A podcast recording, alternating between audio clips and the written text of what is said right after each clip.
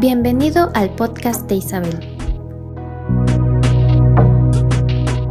Hola, hola, aquí estamos otra vez. Les decía yo que le, eh, les, les, di la cita de Mateo 16 del 13 al 17 y Mateo 16 del 13 al 17 es cuando Jesús les pregunta quién dicen los hombres que soy yo y quién dicen ustedes que soy yo. Pero en el verso 21 los alinea para el cambio. Dice, desde entonces, desde que Jesús les dijo, eh, sí, yo soy el Cristo, les confirmó que él era el Cristo, el Hijo del Dios viviente. Eh, comenzó Jesús a declarar a sus discípulos que le era necesario ir a Jerusalén, dice, padecer mucho de los ancianos, de los principales sacerdotes, de los escribas, y ser muerto y resucitar al tercer día. Bueno, eh, Jesús tenía un tiempo relativamente corto para poder hacer el cambio de agentes naturales a agentes espirituales. Y, luego el marco, la, la, referencia pensante, el marco pensante de Jesús eh, tenía su centro, su epicentro en el Padre, no como esos los discípulos que la tenían en la ley, en la cultura y en la tradición. Entonces, el proceso de reformarlos no iba a ser fácil, nada, porque ellos vivían aferrados a la ley, al significado, por la ley buscaban pareja, por la ley comían, por la ley vivían, no hablo de los diez mandamientos, ¿eh? por la ley ellos no trabajaban el sábado, por la ley solo un hombre podía entrar al lugar santísimo, el sumo sacerdote, la ley era para ellos el patrón de vida. No estoy hablando de los diez mandamientos, estoy hablando de las leyes ceremoniales.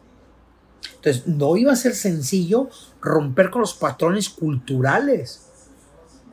No era imposible, pero no iba a ser fácil. Estos, estos 12 eh, fueron escogidos para cambiar a las naciones. Pero el, el, paradigma mental que poseían tenía que ser removido para evitar que abortaran la misión. O sea que si este cambio de, de paradigma, vamos a decir así, si este cambio de paradigma sirvió a los discípulos, pues también a nosotros. Porque también nosotros necesitamos producir un cambio de paradigma. Y, para no perdernos en la pura teoría de la Biblia. Sino tenemos que activar y tenemos que implantar, improntar e implementar los recursos que Dios nos dio con el diseño con el que fuimos eh, creados. A Adán se le dijo, no comas del árbol, porque el día que lo hagas, te vas a morir.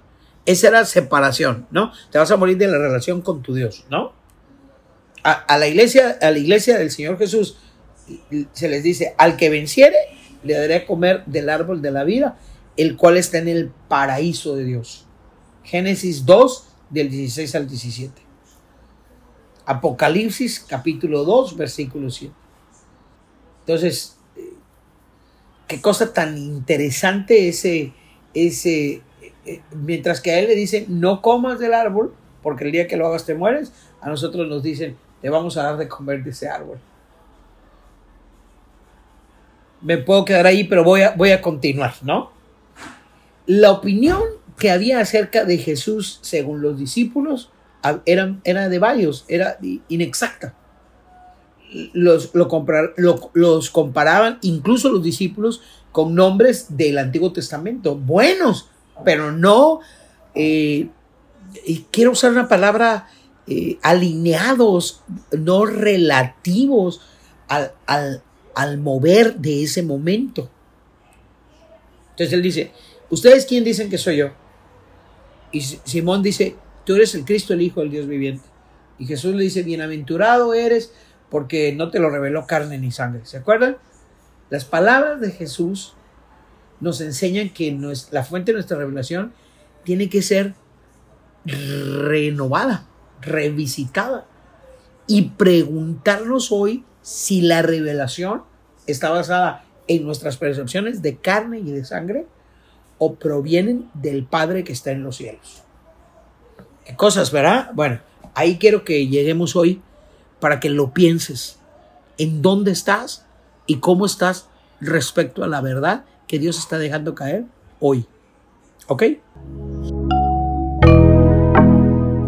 Sigue a Isabel en sus redes sociales.